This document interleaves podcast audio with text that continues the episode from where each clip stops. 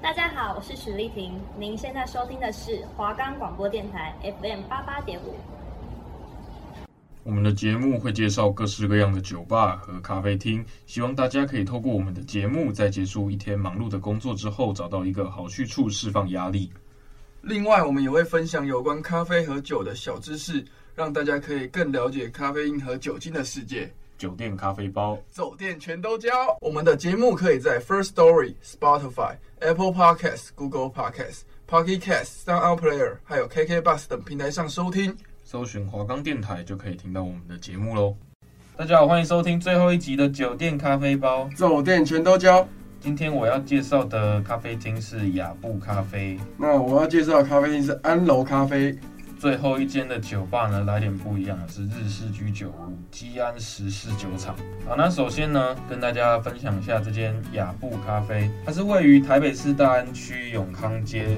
那最近的捷运站是在东门和大安森林公园附近。那骑车过去其实也蛮方便的，因为它附近就是有永康公园嘛，然后旁边有很多的机车停车位。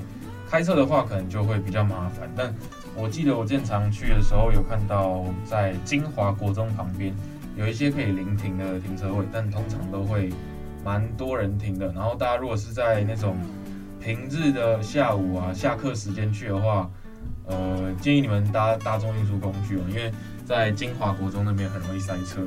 那它的位置其实就跟前几集有讲到的一间咖啡厅叫做咖啡小自由，他们基本上就算在隔壁巷子而已。然后附近有的景点也都差不多，就是我上次有推荐永康公园，就是可以到附近去逛逛。那雅布咖啡其实有分一号店跟二号店，我今天推荐的是一号店。哦，它连锁的是吗？不是。但我说一号店跟二号店是因为它其实只差了一条巷子，就是一号店走到二号店只要一分多钟吧，你就可以走到二号店。我知道比较多人也都是去一号店啦。一号店通常就是他们这家咖啡厅有一个特色，就是它有一只灰色的小猫咪，超级可爱的，它很胖，然后大家都很喜欢它。然后啊，它走得动，它走得动啊，它都会站在，因为我喜欢走不动。不是，不是，不是，这只灰色的小猫咪，就是它都会站在那个咖啡厅门口，然后那个门是关着的，它就会站在坐在那边喵喵叫，然后就会有客人过来帮它开门，它就是那边的恶霸。那再来呢，雅布咖啡它门口一走进去的时候会有三张室外桌，室外区其实有点算是在骑楼下面的一个室外区啊。它室外装潢怎么说呢？就是它的是木头地板，然后木头桌，就会有一点点给你那种怎么讲木质感很重。就是它的室外装潢很多都是木头，那室外基本上就是吸烟区，就是你要进去用餐的时候呢，你如果要做室外区的话，是店员会跟你说外面是吸烟区，所以如果真的不能接受烟味的朋友要注意一下。然后室外的通风呢不是很好，我很不建议大家在夏天的时候坐在外面，因为我之前有一天在暑假的时候去，然后。我硬要坐在外面，我差点热衰竭。我后来就跟店员说 不好意思。可是不是在室外吗？为什么通风不好？因为它算是诶、欸，你除了入口进去的那一面之外呢，它三面都是墙，然后上面也有屋顶，所以它不是那种露天的。而且它又是在小巷子里，基本上没有什么风会吹进去。冬天的时候去倒是蛮温暖，但是夏天去就是真的要选一个没有那么热的天气，不然真的可能会热衰竭、中暑之类的。那再来是它室内的话，整体装潢风格，我觉得就是复古风。然后老宅建筑的那种感觉，就是我最喜欢的那种风格。那室内座位其实蛮多的，还有吧台区。通常我去的时候人都不少，那我去的时间段也都蛮广的。我早上去，有下午去，有晚上去。哎，那所以它营业时间很长。它营业时间到凌晨十二点。它室内的话，你可以到凌晨十二点，可是它室外区只开放到九点。那我通常坐在室外都会到。就是真的九点，然后然后再移进去，对，店员就会说，哎、欸，那个要不要移进来这样子，因为他外面要收。呃，然后我刚刚有讲到嘛，他的人不少，所以算是那边蛮热门的咖啡厅。但我觉得他的怎么讲，环境气氛蛮看运气的，因为有的时候可能下午的时候会有比较多的人在那边聊天，但是也有可能下午的时候大家去的人都是在办公的。我去的时候不太会有那种说真的很吵。或者是太过于严肃跟安静的那种情况，他的客人的属性的多元，我觉得客人的素质也都算是蛮好的。那附近是因为永康公园附近，所以有很多的外国人。我觉得客人的那个品品质嘛，不，他不会像那种完美咖啡厅里面，可能大家都是来拍照打卡，有一堆那种讲话很大声啊，然后手机开闪光灯之类那种死观光客。就我觉得大家在这边的客人，真的大部分都是来享受咖啡厅的。然后它的咖啡，我觉得算是我最喜欢的咖啡厅的口味。因为它的我喜欢比较偏苦的一种咖啡，就是重烘焙。它的冰美式也都是味道比较重、比较苦的。它的餐点也很好吃，我吃过它意大利面，但是价钱有一点点高，就是好像两百八吧，我记得吃不太饱，但味道很棒。就是如果大家在那种下午跟就接近晚上，等一下还要去吃正餐的话，可以可能。两个人点一份意大利面，就是尝尝味道的。当个下午茶。然后它还有正统的提拉米苏，就是如果大家在外面买提拉米苏，可能不会知道说正统的提拉米苏它是有含酒精的。如果说有有要骑车开车的朋友的话，点提拉米苏就要注意这样子。它有两种很特别的饮料，一种叫做随便你，一种叫随便我。随便你就是你可以跟店员讲说你想要喝什么样子的饮料，你想要什么加什么。然后等于说你自己去调配一杯属于你的饮料，那随便我，就是你相信老板，相信店员，全部交给他帮你做特调。基本上你只需要跟他说你要冰的还是热的，甜的还是不甜的，然后要不要酒精，这样就好了。那、啊、这个有同一个价位吗？有，呃，我记得他们价位差不多都是在两百多，两百到三百这个区间。那刚才有讲到说，这边的饮料是富有酒精的，所以如果想要喝一点点酒放松的朋友，可以到这边去点点看。也有咖啡酒是吗？对，也有咖啡酒。那这间算是我去过最多次的咖啡厅。如果有听到这一集的朋友去雅布咖啡，其实最有机会遇到我。我到现在都还是蛮常去的。那、啊、到底遇到你要干嘛？可以跟我拍照啊。雅布咖啡，它是我就是喜欢上咖啡厅文化的这个起源。就是我不是很喜欢那种。完美咖啡厅的氛围，因为我觉得那边就是很铜臭味。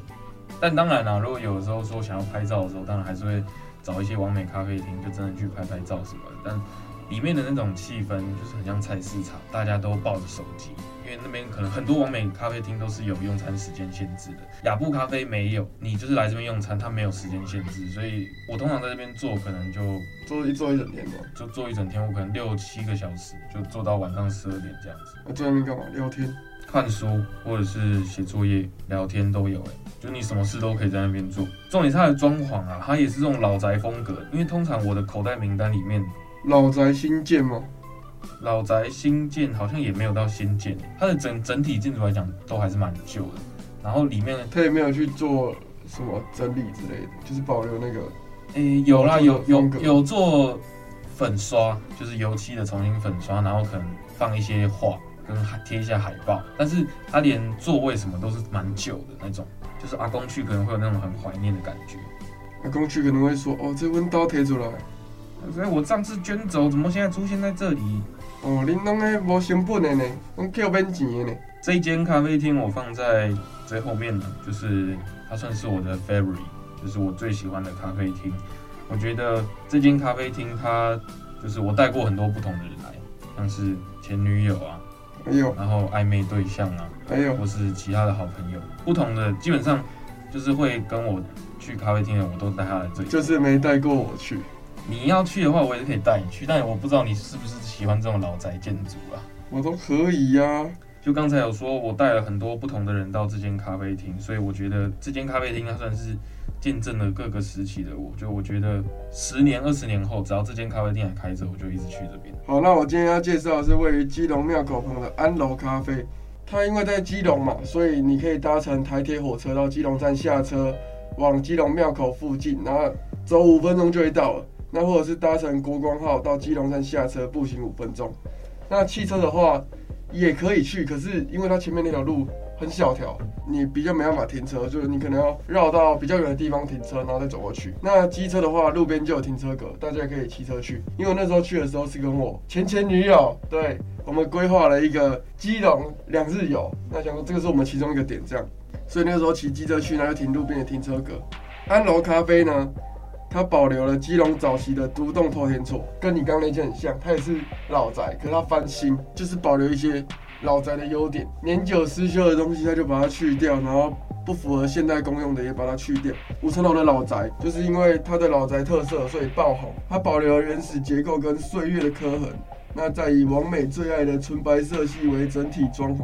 所以一到五楼都是它的咖啡厅。呃，一到三楼是咖啡厅，它四五楼是就是可以租给长期的租客，租给别人的，租给别人的，就是它算是完美咖啡厅吗？它算是啊。铜臭味，哎、欸，铜臭味。你知道为什么我只会介绍完美咖啡厅吗？因为它就是充满着铜臭味。因为我就充满了铜臭味，因为我是网帅。它就是整个是水泥风建筑，那雕花石砖。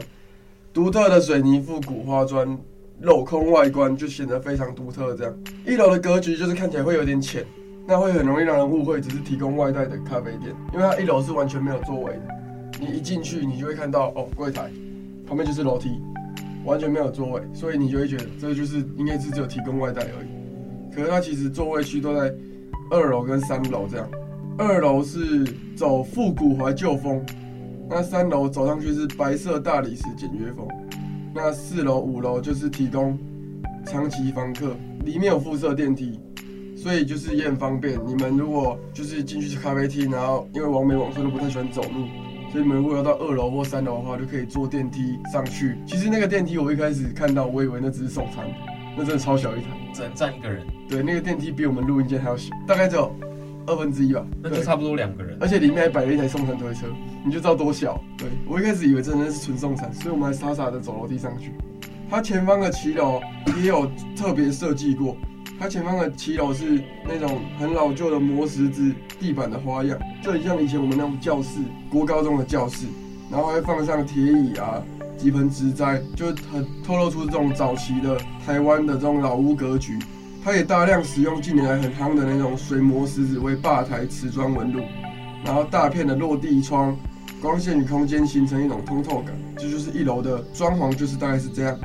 你一进去店里面，服务员就会招呼你，然后请你拿去菜单，那你就自己去二楼或三楼挑你自己喜欢的位置。那整个空间是偏狭长型的，它原本建筑的有楼梯，可是那个楼梯可能过于老旧，然后也不太符合现在的功用。所以它舍去了建筑原有的楼梯，那重新设计规划就是现在的这种欧风形式的楼梯，整个挑高的空间就是给予人另外一种想象了。那我刚刚有讲到电梯，就是建议大家可以在楼下点完餐之后再上楼，就是不用爬上爬下，因为我这个就是最白痴的那一种。那餐就是直接帮你送上去。它电梯直接帮你送上去，它会是餐直接放在推车上，推车上面有托盘，就是它会把电梯按上去，你手上会拿到那个嘛，倒数计时会震动的那个，然后震动之后你就直接去那个。你震动的时候你就去电梯口，然后打开，再把托盘拿出来关上。它的送餐形式是这这个样子啊，就是比较比较新一点。我刚没有细讲二楼的装潢，二楼空间走复古怀旧风，那大量挑选欧风欧式家具，曲木椅。双人沙发、编织椅，就是这些非常古典气息的家具。那也是大片的落地窗，搭配水泥花砖与玻璃呼应，就是透光采光性佳了。然后也是水泥地板，那因为窗边的光影变化会显得很有层次。那三楼的空间就跟二楼是一样大的格局，可是是完全不一样的风格。它三楼走的是白色简约风，就挑选大理石质地的桌子，那座位设置成绕墙面一圈的卧座，就是那种类似沙发。就是那种卧座的形式，矮柜形式，然后有开放性座位。那整大片白墙面，一整排的灰色靠枕，就绝对会是我们这种铜臭味的王美网帅最爱的地方。这一间的消费呢，它没有着收十趴的服务费，因为它完全是采自取式的。就是你餐还要自己去电梯口，对，你都要还要自己去拿，对。每人低消是饮品一杯，遇到客满的时候是用餐限时两小时。那甜点品项以当日现场为主。那它也有与台北的捷运中山站知名的时宜千层蛋糕合作，真有名吗？其实我没有吃过，应该是还好啦，应该是还好。对，因为我也没有吃过。哦，还是这只有给观光客吃，因为它捷运站里面。哦，应该是啊，就是那种哎、欸，来玩一下，顺便玩一下，只是可能别的县市来台北玩。因为这个迟疑这个千层蛋糕也是我在查资料的时候查到的，我那时候去也没有点到这个东西，很明显就是点错东西。那如果在台北有喜欢吃这种蛋糕，也叫基隆这间咖啡厅也可以点得到。我那时候去的时候，其实就是点咖啡是点美式，对，又是冰美式，我们只会喝冰美式，然后还有点了一个生乳酪蛋糕，我觉得生乳酪蛋糕不错。那个口感蛮好的，然后味道也下的够重。还有一个是玉米片佐沙沙酱，哦，这个我觉得是败笔，真的大家不要点，就是多绿多汁而已。我也不知道我为什么要点那个东西，可能那时候因为是下午时间，我们就不想点一个主食，你知道吗？所以就吃点零食。对，想吃点咸的零食，那就只能点这种东西。可是，哦，真的不太优，就是你去 seven 买一包多力多汁就好了。你在那边点一个玉米片，你还要花一百多块。那我查了一下资料，就是大家比较推荐的有黑糖拿铁，那这一杯是一百五十元，然后上头会一整层会有很浓郁的黑糖，甜而不腻。那加入咖啡奶香。就是非常的滑顺，是一杯很好喝又很好拍的拿铁。它还有一个叫他们招牌 XO 面面，这一碗一百二十元，就它有点微辣，它是必吃的招牌拌面。就是你如果去那边点咸食，你一定要点这一碗。那是用日式的碗盘装，显得很美味。那来这里用餐就是有甜食啦、咸食可以选择，就是你的选择非常的多样。那咖啡、茶、果汁都是在一百八十元以内。也有手冲咖啡可以选择，它那边有几种豆子，你可以大概挑一下这样。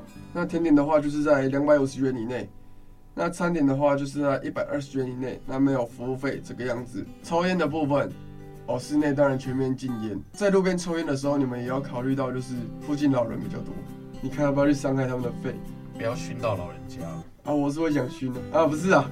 那接下来我要介绍的。居酒屋呢，它叫做基安十四酒厂。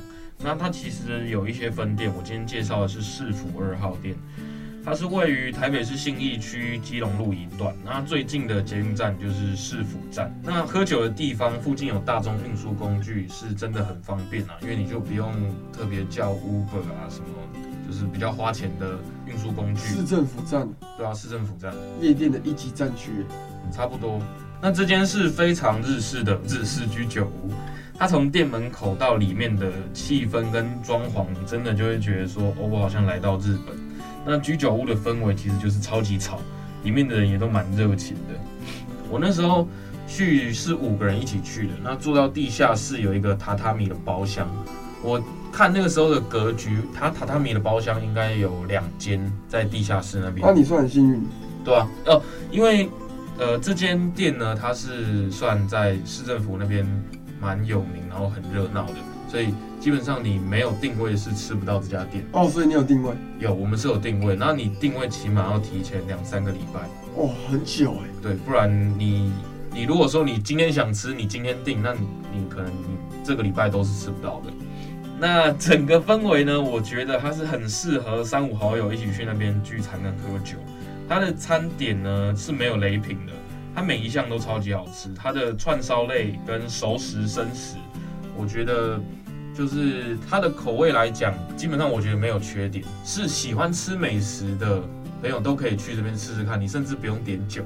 它酒类的话，其实有喝到饱的方案，但是是啤酒啦，就是可能几百块几百块有一个区间，那你可以喝什么牌子的啤酒喝到饱这样子。那它也有一些日式的沙瓦或者是美酒，就像我这种不太喜欢喝啤酒的话，也可以点一些日式的酒类，然后来这边体验日式居酒屋的感觉。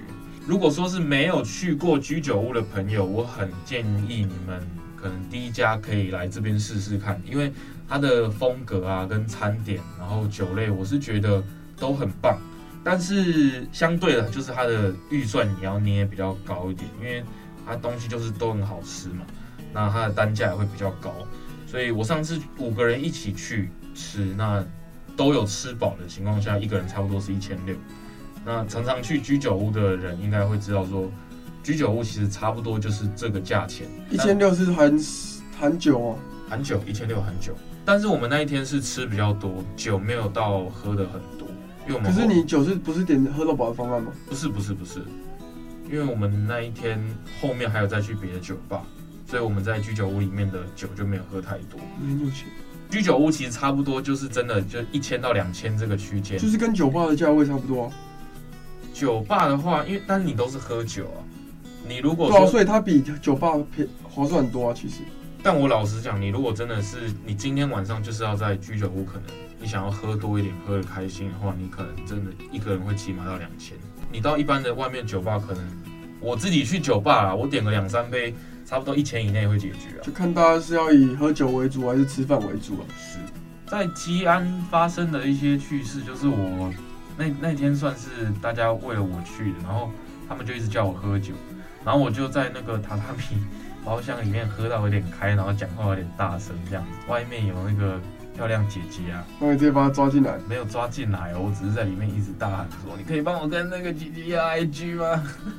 那个姐姐有听到吗？啊，我不知道她有没有听到，因为那边很吵。然后店员来的时候，我就一直跟店员说：“你再帮我加两瓶那个什么。”然后我朋友都说他已经喝醉了，不要理他，不要理他。我说，我突然变得很镇定，我没有喝醉。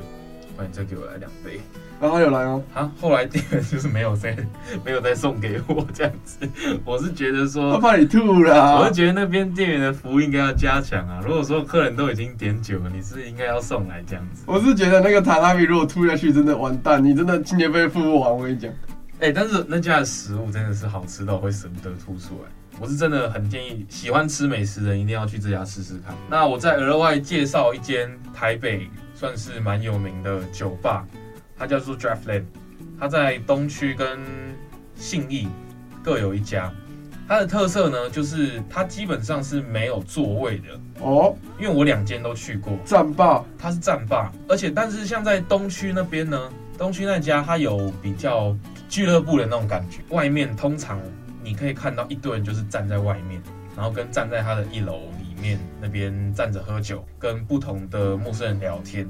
那它地下室呢，有一个很小很小的 DJ 盘，呃 DJ 区。我上次去的时候是真的有 DJ 在下面控音，但是就是放一些比较国语歌，然后加一点电音。我自己是觉得音乐不会到，如果说真的很喜欢 EDM 的朋友，该不会喜欢这种音乐。对，他们那种可能是什么 DJ 小黄那种。对对对，你们可能会比较瞧不起 DJ 小黄。但是整体来讲，我觉得氛围算是非常的 happy。地下室呢也是需要站着的。如果你是在那种假日的时候人很多，我觉得你想要跟一些陌生的人交朋友啊，你真的可以去 Draftland，可能喝个酒，然后聊个天什么的。我是觉得氛围蛮好的。那、啊、你有认识到陌生人吗？我去东区那一间的时候，有跟两个姐姐聊天。哎呦，都姐姐哦。对啊，他们好像。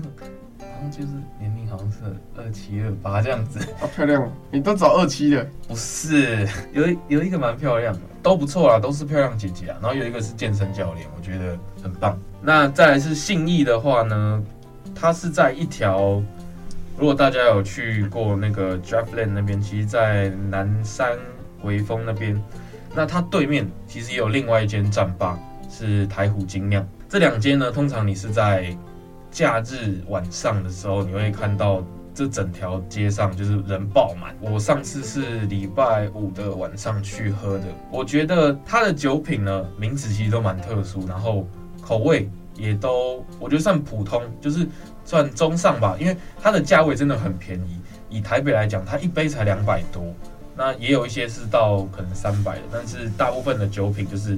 两百到两百五这样子，就是因为它是战霸吧？对，因为它是战霸，它可能没有需要太多的那种场地费啊，或者是什么清洁费之类的，而且还可以容纳更多客人。是，所以它的我觉得算 CP 值很高。如果你们是今天是一群人，然后很喜欢喝酒，但是你们可能预算没有到太高的话，可以考虑 Draftland。尤其是你们如果有几个比较社交牛逼的朋友，你们可以去那边跟很多陌生人交朋友。因为真的我去了几次 Draftland。真的，除了我自己有去跟别人聊天之外，我有看到旁边有很多人也是可能喝一喝，突然就哎，你是哪里人啊？然后就开始聊天了。如果是信义的话，你们可能会看到一个情况是，看到一些学生在那边喝酒。我这我不知道为什么会这样，你知道吗？因为我不查证件，我不我真的不知道，或者是有人帮他们买。但我看到的情况是这样。哎，你怎么他们是学生？就是高未成年，他穿着高中制服，而且是我学妹。因为哇因为我的高中在没有，我的高中在那附近。我们什么时候去一下？我看到这种，我直接报警啊！直接报警吗？我直接报警。那我直接暴走啊！没有，我反正我就跟他说，给你两个选择：一我报警，二我暴走。反正我们最喜欢未成年的。那还是你暴走之后我报警？哎、欸，这样你你们我一直抓一次抓两个。对，反正我这是一个蛮有趣的现象啊，就是如果有去那边看的话，有有去那边看的朋友可以注意一下贵公子，就是我在一开始的时候有查到一件，哦，就是桂花的桂，在林森北那边，看起来好恐怖，看起来像在卖的，也 在卖油啊什么的，是可以去进去，大家都可能要再走，可以去那边看看。信义的 Drive Lane 就差不多是这样子。好，那因为这一集是我们最后一集的酒店咖啡包嘛，今天就不讲小知识，来讲点特别的。那首先，我觉得对于做这个节目的心得呢，就是我不只是希望观众朋友可以透过我们的节目找到自己喜欢的咖啡厅或酒吧。那其实对我自己而言，我觉得算是找到很多回忆的碎片。对我做这个节目来讲，因为嗯，每一间咖啡厅跟酒吧其实都带给我了很多不同的回忆，不同的人，不同的事。那有些事可能其实差一点就被我尘封了，但因为做这个节目，所以我又想了一遍，也有不同的感觉，我觉得蛮棒的。不管是好的还是不好的，我觉得我希望哪里都能有我的故事，又或者是哪里都能成为我的故事。我觉得台湾很小，就是其实真的很多台湾人，你们可能没有仔细去体体会过这件事，但你们只要有心，其实像是环岛啊，然后你去各个县市，去不同的咖啡厅。跟酒吧造访，其实它是一件不会到太难达成的事情啊。那其实我会希望说，我可以在台湾的各地留下一些什么，所以希望观众朋友可以在我们推荐的咖啡厅跟酒吧也找到自己的故事。好了，我讲一下我的感想啊，就是我觉得找到小碎片记忆这这些东西，我觉得我也有了。因为我找了好几间都是跟我前前女友去的，那我觉得看到这些咖啡厅，其实就会想起当初的一些美好。不管现在各自是好是坏啊，可是当初的回忆是真的存在。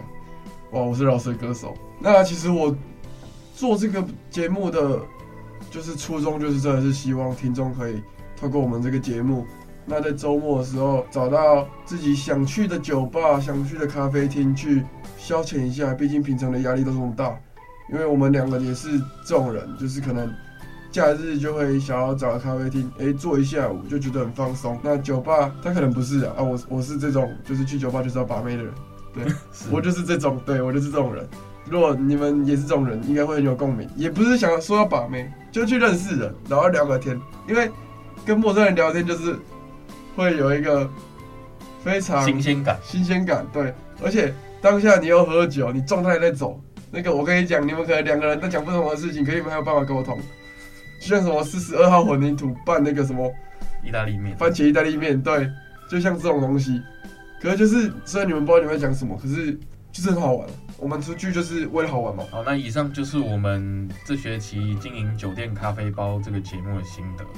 这是我们最后一次讲酒店咖啡包，走店全都教，拜拜，拜拜。